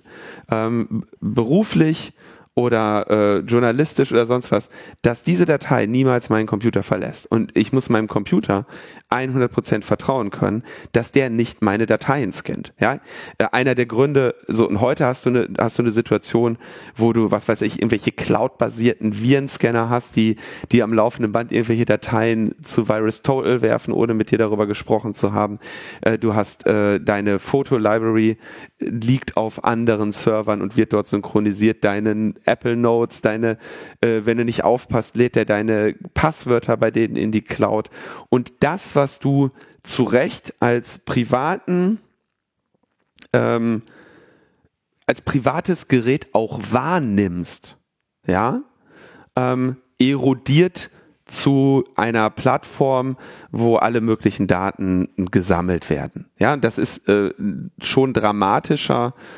Heutzutage gebe ich gerne zu, wenn du dich in zum Beispiel in, in einem Standard Google-Kontext äh, befindest, äh, mit einem Android-Telefon, ja, ähm, und das ist immer noch eine krasse Veränderung, wenn du dich irgendwie in diesem Apple-Bereich befindest. Du hast ja auch kürzlich, wenn ich mich nicht täusche, darüber dich äh, geärgert, dass die äh, HomePods äh, ohne Internet überhaupt nicht mehr zu bedienen sind, nicht mehr nutzbar sind. Ja, okay, aber das ist jetzt, das ist, führt mir jetzt ehrlich gesagt ein bisschen in die falsche äh, Richtung. So, äh, abgesehen davon kannst du dieses iCloud-Fotos ja, dieses Hochladen in deren Cloud abschalten, dann greift diese Methode nicht, sondern diese Methode greift nur für die Leute, die ihre Cloud benutzen.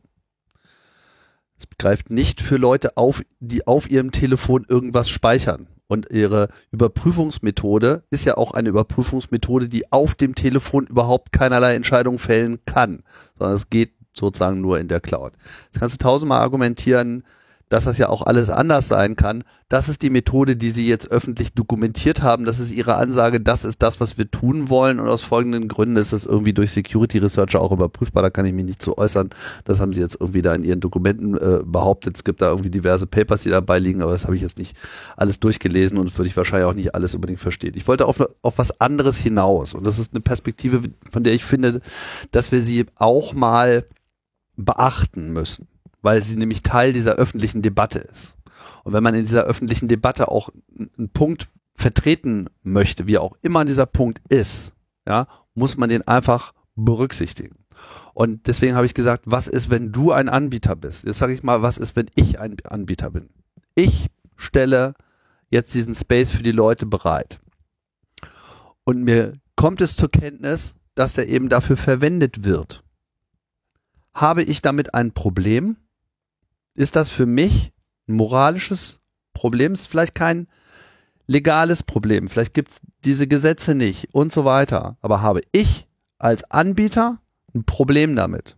Ist das für mich sozusagen wichtiger, dogmatisch zu sagen mit, ja, nee, äh, mir doch egal, was ihr macht, ja, oder äh, dringt in mein Gewissen äh, die Erkenntnis rein, das, was ich jetzt hier mache und womit ich Geld verdiene, trägt auch dazu bei, dem Treiben Vorschub zu leisten, weil ich denen eine Dienstleistung anbiete. Und wir haben oft solche Diskussionen, Bitcoin, was das irgendwie Ransomware trägt und so weiter. Kann man irgendwie Kryptosysteme, die völlig anonym sind, ist das sozusagen moralisch haltbar? Ja, legal mag das alles sein, aber ist das, ist das moralisch vertretbar, dass man das äh, sozusagen gegen alle politischen Versuche, das zu regulieren, verteidigt, wenn man gleichzeitig weiß, was dadurch auch ermöglicht wird. Das ist ein Abwägen.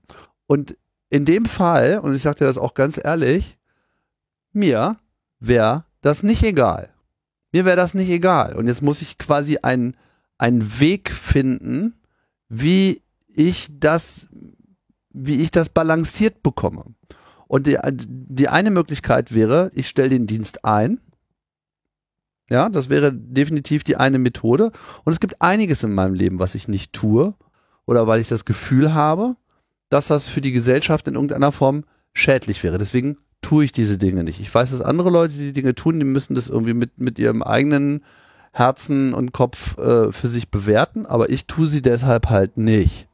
Und in dem Fall wäre das natürlich eine Fragestellung, die ich mir auch stellen muss. Und das gilt sicherlich nicht nur für das Thema, aber es gilt auch für dieses Thema. So, und das ist, glaube ich, auch die Fragestellung, die sich Apple stellt an der Stelle. Das nehme ich Ihnen einfach an der Stelle aber auch wirklich mal ab, ja, weil Ihre Geräte sind halt in der Hand von vielen Kindern. Ihre Geräte sind eben ein Kommunikationsbeschleuniger. Und so viel Gutes das tut und so viel äh, Privates das schützt und so weiter, wissen Sie auch, dass eben Missbrauch auch stattfindet. Und die Frage, die Sie sich gestellt haben, und das ist jetzt quasi die Antwort, die Sie darauf gegeben haben, ist, gibt es dort etwas, was wir tun können, um unseren moralischen Verpflichtung und teilweise eben auch unserer legalen Verpflichtung, damit äh, auch äh, gerecht zu werden. Und jetzt haben sie halt einen Weg, einen technischen Weg gesucht und meinen, den jetzt gefunden zu haben, der ihnen dieses moralische Handeln ermöglicht, mit der Behauptung, dabei eben die anderen Sachen, die ihnen genauso so wichtig sein scheinen, wie Privatsphäre, nicht zu verletzen wenn du äh, diesen Cloud-Service anbietest, Tim, ne? Mhm. Den, den du ja jetzt äh, für dich annimmst, dann, was du dann tatsächlich machst, ist, du vermietest Festplattenplatz. Ja? Du hast ähm, Server mit Festplatten drin, vielleicht sogar mit einer kleinen SSD oder so. Und ähm, du hast ein Geschäftsmodell daraus entwickelt, eine gewisse Menge Speicherplatz auf diesen Servern deinen Kundinnen und Kunden für einen bestimmten monatlichen Beitrag ähm, zur Verfügung zu stellen. Das ist das, was Cloud bedeutet. Ja? Und wenn du argumentierst, dass du, dass das dann für dich ein Problem ist, welche Bits die Menschen auf diesen ähm, Festplatten speichern, dann kann ich das, kann ich durchaus verstehen, ja, dass man solche, dass man einen solchen Service vielleicht ungerne anbietet, ja. Aber du gehst jetzt auch davon aus, als wäre das hier die hauptsächliche Nutzung. Und das ist ja mit, mit Sicherheit nicht der Fall. Nein, das habe ich damit nicht gesagt, dass das die hauptsächlich ist. Ganz kurz, bei dem Festplattenthema zu bleiben. Ähm, ich muss, weil hier wieder so ein scheiß Festplatte kaputt ist, ich muss jetzt mir wieder neue holen oder wenn ich Glück habe, kriege ich die noch, äh, kriege ich die noch ersetzt von äh, Western Digital, weil die in der Regel ja nach einem Jahr kaputt gehen, aber zwei Jahre Garantie haben. Äh, das heißt, einmal kann man die kostenlos austauschen. Ich muss jetzt wahrscheinlich bald wieder Festplatten kaufen. Und da sagt Western Digital auch nicht, das darfst du darauf speichern und das nicht. Ja, äh, mir, mir sagt auch Heckler und Koch nicht, dass ich mit ihrem Maschinengewehr äh, äh, nur nur Bösewichte erschießen äh, darf. Verstehst du? Das ist genau dasselbe. Doch und da ist jetzt genau, da ist aber der entscheidende Unterschied. Wenn du wenn du äh, Festplatten herstellst, dann kannst du sehr gut in dem Wissen schlafen, dass deine Festplatten größtenteils relativ harmlose Bits und Bytes speichern. Und zwar in sehr überwiegendem Ausmaß.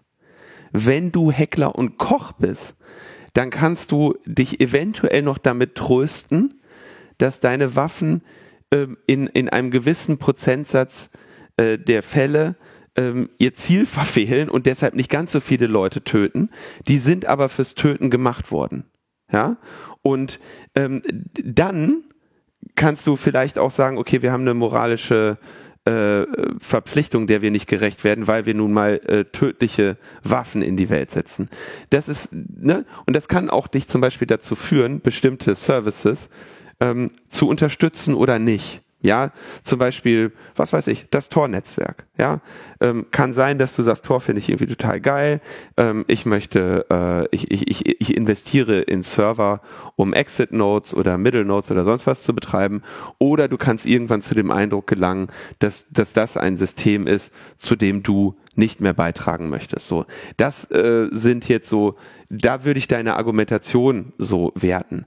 Aber wenn du ein Fotocloud hast, wo, wo der, größte, der, der größte Teil der Inhalte wahrscheinlich Selfies, Mittagessen und irgendwelche Fotos von, von niedlichen Tieren sind, und sagst, okay, es gibt einen winzigen Prozentsatz der Menschheit, die potenziell darin Inhalte haben, die mir nicht gefallen, ja, dann aber auch nur spezifische Inhalte, die mir nicht gefallen, weil es ja relativ viele Inhalte gibt, die mir vielleicht persönlich nicht gefallen.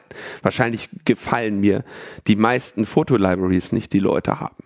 Ähm, dann zu sagen, ja, okay, die äh, darfst du aber nicht haben. Das finde ich übrigens, der habe ich nicht klar genug gemacht, bei diesen Cloud-Anbietern genauso ähm, inakzeptabel. Die sagen dir aber nicht äh, oder die täuschen dir nicht vor, sie wären an deiner Privatsphäre interessiert. Und ich sehe das wirklich ähm, nicht so äh, nicht so gut, was die da machen, weil ich auch wirklich da, dahin gehe und das wird, wird vielleicht vielen Leuten nicht gefallen, dass ich davon ausgehe, dass das wirklich halt im Promillbereich äh, oder, oder ach, weit, weit darunter noch befindet, die Nutzerinnen, die, die vielleicht derartige Materialien auf ihr iPhone laden. Und ähm, dass das eben die, die, die ähm, in einem Bereich ist, dass der nicht diesen schwerwiegenden Eingriff, wir bauen jetzt einen Scanner in deine Hardware ein und du kannst den da nicht rauskriegen und wir prüfen deine Bilder und du kannst dein, dein, dein Gerät arbeitet potenziell okay. gegen dich im Fehlerfall. Ab wann, ab wie viel Prozent ändert sich dein moralischer Kompass an der Stelle? Also fünf Prozent, zehn Prozent, zwanzig Prozent? Ja, ich würde wahrscheinlich irgendwo in diesem Bereich gehen, ja. Okay, also ein Prozent ist okay.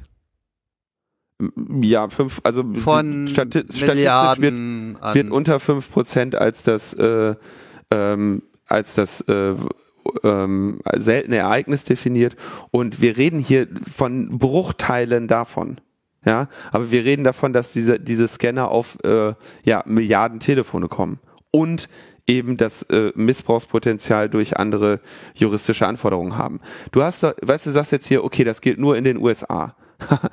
da wird ja jetzt sicherlich nicht China sagen, übrigens Apple, wir haben gesehen, ihr habt da was Schönes, äh, wir haben uns überlegt, folgende Inhalte könnt ihr mal für uns löschen. So, das wird ja bestimmt nicht passieren, das ist ja sonst auch nie passiert. Also solche Technologien baut man halt nicht. Ja, das ist der, der gleiche Grund, warum du bestimmte Technologien nicht baust, die eben vielleicht sehr gut dafür geeignet sind, ähm, hier CSAM zu verteilen. Ne? Dann entscheidet man sich, okay, so etwas baue ich nicht, weil ich eine Technologie baue, die massiver, ähm, massiven Missbrauch Vorschub leistet und fast dafür gebaut wurde, nur missbräuchliche Nutzung anzuziehen. Und das ist ja jetzt eine iCloud Photo Library eben nicht. Naja, es, du sagst jetzt im Prinzip so eine Million Leute, die das machen, ist okay. Nein, das sage ich nicht, Tim. So, sorry, das ist auch jetzt einfach unlauter, das sieht man auch sehr genau nachführen. Ich habe gesagt, es ist ein äh, im Promillbereich befindet sich das und das ist äh, es äh, sind also sehr sehr wenige Menschen, die das tun. Und ähm, wenn das äh, äh, die die Maßnahme betrifft immer die Grundgesamtheit, ja. Und du kannst natürlich sagen, äh, der Linus toleriert eine Million Menschen, die so etwas tun. Nein, der, der Linus will eine Milliarde Menschen, die das nicht tun, davor bewahren, dass ihre Geräte eine Hintertür bekommen. Naja, Jetzt ist halt die Frage, was ist eine äh, Hintertür? Eine Hintertür ist etwas, wo jeder äh, unkontrolliert reingehen kann. Und das ist es ja an dieser Stelle nicht. Naja, ich habe ja schon jetzt mehrmals versucht zu erklären, dass das eben eine ein sich beugen nach juristischen Anforderungen ist, äh, ein ähm, letztendlich äh, Schwächen ähm, von Verschlüsselungsmethoden, äh, eine Verletzung der des Privatsphäreversprechens und es ist, denke ich, unstrittig, dass ähm, andere Kulturbereiche mit anderen, Anf mit anderen Vorstellungen davon, was du auf deinem Gerät haben sollst oder nicht, äh, diese Technologie ebenfalls für sich beanspruchen werden. Ja, also Verschlüsselungsmethoden werden ja hier nicht geschwächt. Das ist ja schon mal eine interessante Eigenschaft davon, muss man jetzt äh, auch mal so sehen. Und tatsächlich könnte das sogar auch eine Methode sein, die es Apple wiederum ermöglicht, diese ganze iCloud-Speicherei eben sogar noch sehr viel besser zu verschlüsseln, weil sie dann trotzdem ihren Anforderungen noch gerecht werden können. Dadurch, dass sie quasi diesen Check kryptografisch auf den Zeitpunkt des Uploads ja, äh, verlagern können sie alles andere verschlüsseln, ohne sich dort ähm, zwingen zu lassen, dafür eine Backdoor anzubieten. Man kann das also auch genauso gut so sehen, dass es unter Umständen ein Pfad ist, der explizit das Einrichten von Backdoors auch verhindern kann. Weil er eine Backdoor ist, das mit der gleichen Argumentation. Naja. Äh, also wir diskutieren in, in, in zwei Folgen vorher darüber, dass die EU, ähm, EU, EU mit dieser Chat-Control-Initiative in die in deine Chats scannen möchte in, in verschlüsselten Messengern und das nicht darf. Ja, also solche Technologien verbieten wir aus gutem Grund. Ja, das ist verboten. Deswegen ähm, weichen sie ja die E-Privacy-Direktive auf, um das zu tun. Also sie verletzen, äh, das ist exakt das Gleiche. Ja, sie verletzen, ähm, es trifft ja hier auch auf Messages zu. Sie verletzen äh, dam, äh, damit quasi Gesetze, von denen sie vorher eigentlich relativ sicher waren, dass die gut sind und nehmen, nehmen uns damit Rechte und Schutzrechte weg. Ja, das ist, und es ist die gleiche Technologie. Also das, was unter Chat-Kontrolle äh, diskutiert wird, ist ähm, vielleicht in, in technischen Details ähm, äh, noch unterscheidbar von dem, was Apple jetzt hier äh, sehr genau schon mal ähm, formuliert hat. Aber es ist äh, von der von der gesellschaftlichen Wirkung, von der Initiative her genau das Gleiche. Und auch da werden, weiß ich nicht, wie viele Milliarden blöde Nachrichten versendet jeden Tag, ja. Und die werden alle von diesem Scanner untersucht werden. Und da findest du das, glaube ich, auch nicht in Ordnung. Ja, das ist ja auch noch, noch eine andere Sache. Die Frage ist ja immer, wem gibst du Zugang? Also wer hat sozusagen Zugang zu diesem System? Ja, also wer hat überhaupt Zugang zum Handling dieser Nachrichten? Und gibt es eine Möglichkeit, das ist ja die, die Frage, gibt es eine Möglichkeit, ein, eine moralische Verantwortung, die man gegenüber der Gesellschaft auch hat, in irgendeiner Form so zu implementieren, um das andere nicht in Gefahr zu bringen? Das ist ja die Frage, die jetzt an dieser Stelle im Raum steht. Du bist jetzt auf der stringenten Grundmeinung mit nichts darf da jemals getan werden, sonst ist alles in Gefahr. Ja, kann ich auch verstehen, ja. weil so wie es halt meistens auch gehandhabt wird, bringt es eben die Sachen auch in Gefahr. Ich sage nur, ich denke, es ist wertvoll, die, ange, die angezeigten Lösungen auch separat zu analysieren, weil sie halt unter Umständen gerade auch einen Weg aus dieser Falle heraus zeigen können.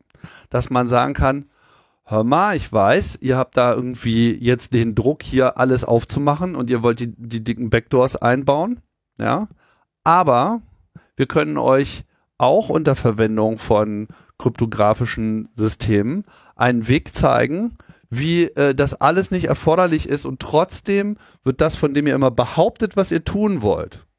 Und nur das wird realisiert und damit nimmt man ihnen natürlich auch das Argument raus, weil gerade dieses Problem, dass halt über Child Abuse äh, Material Zugriff erlangt werden soll auf alles andere, ja, da ist es ja eigentlich ein ganz eleganter Gedanke zu sagen, ist alles überhaupt gar kein Problem. Gucke mal, wir haben ja eine Privatsphäre schon eine äh, Methode herausgefunden, wie man das ganz gezielt rauslösen kann und nur genau das, ja.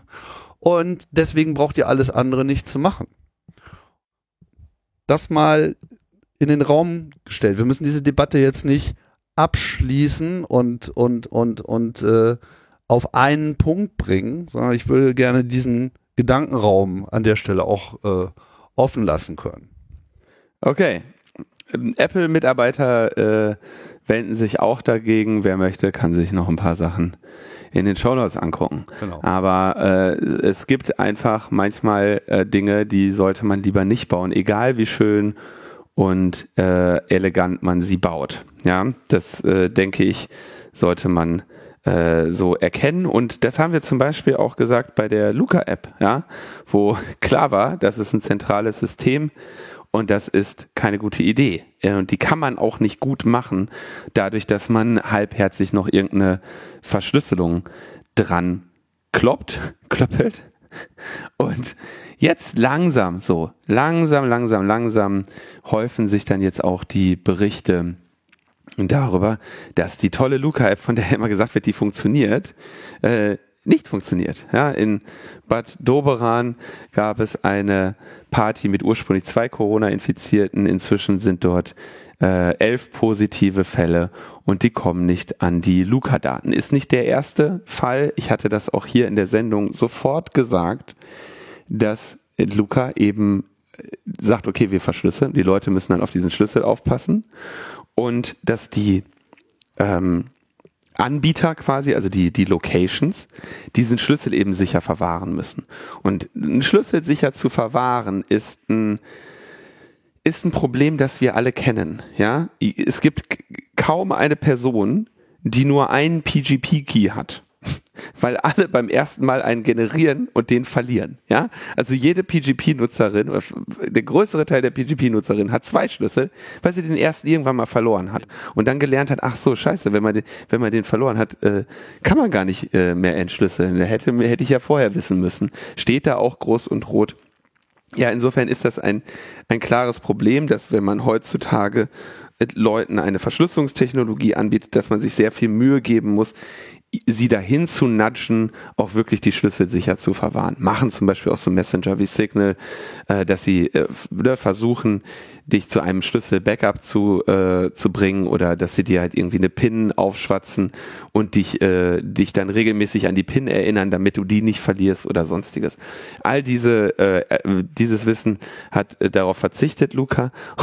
und äh, dann ist es noch viel besser Jetzt, jetzt ist es also so, dass diese Betreiberin von dieser Diskothek da nicht an den Schlüssel kommt, das ist auch nicht der einzige Fall.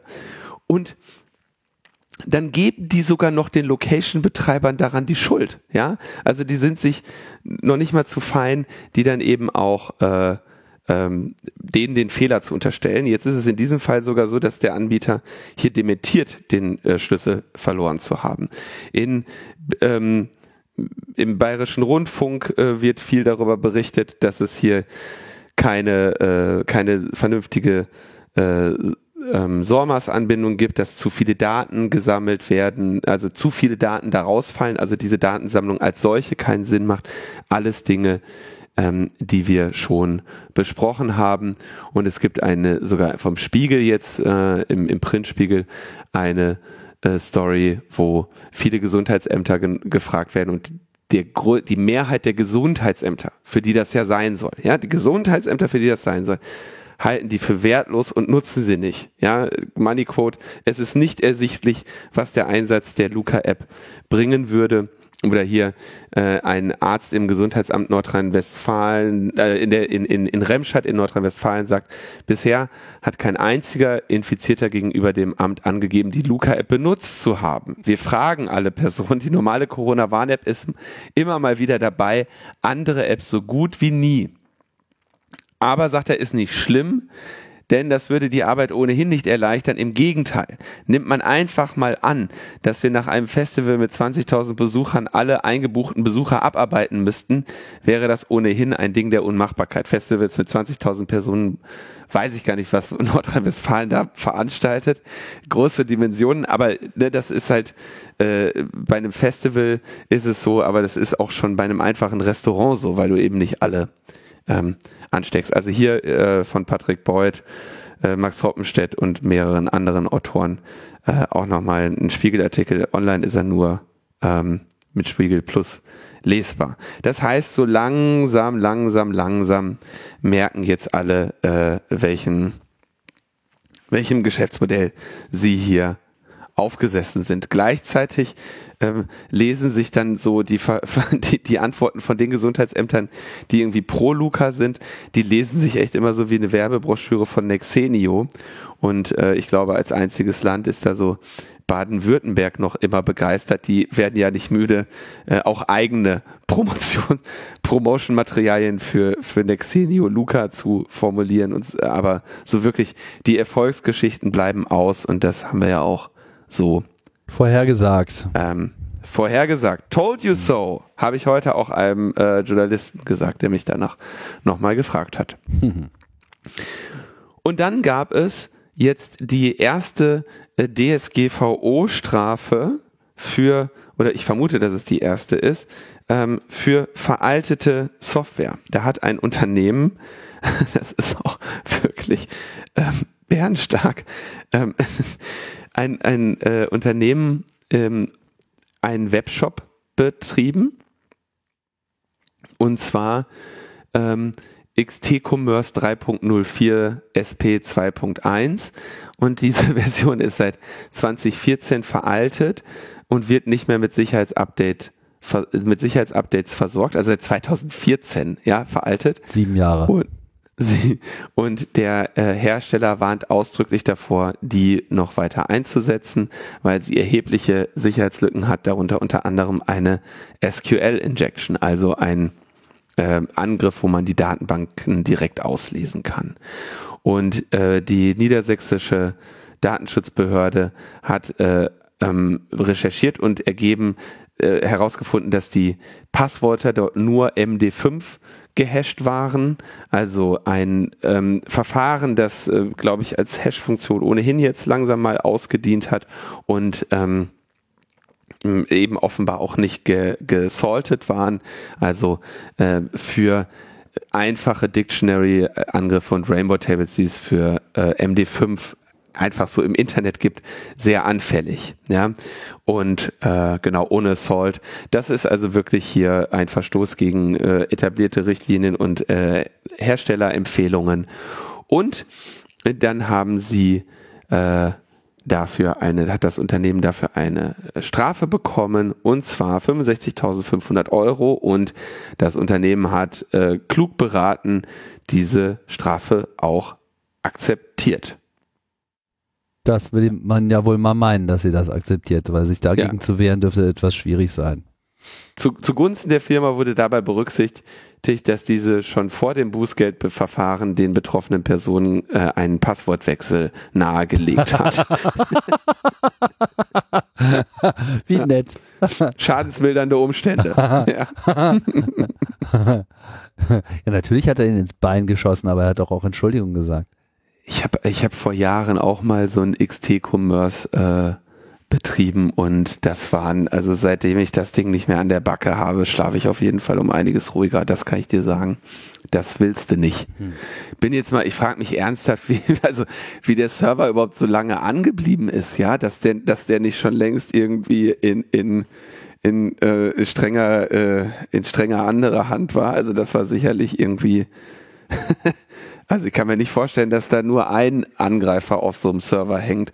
Vor allem, weil diese, ähm, diese Art Angriffe natürlich, also wenn die so alt sind, ähm, in jedem automatisierten Scanner sind und einfach von Internet-Grundrauschen äh, dein, dein Hacker, äh, dein, dein, dein Server dann halt gehackt wird, kann ich gar nicht verstehen, wie der so lange noch an war. Ja, dass den nicht längst irgendjemand, mh, ja, keine Ahnung. Wobei, naja, anlassen den die Angreifer ja auch. Das ist die Frage, was da, was, was da so verkauft wurde, also.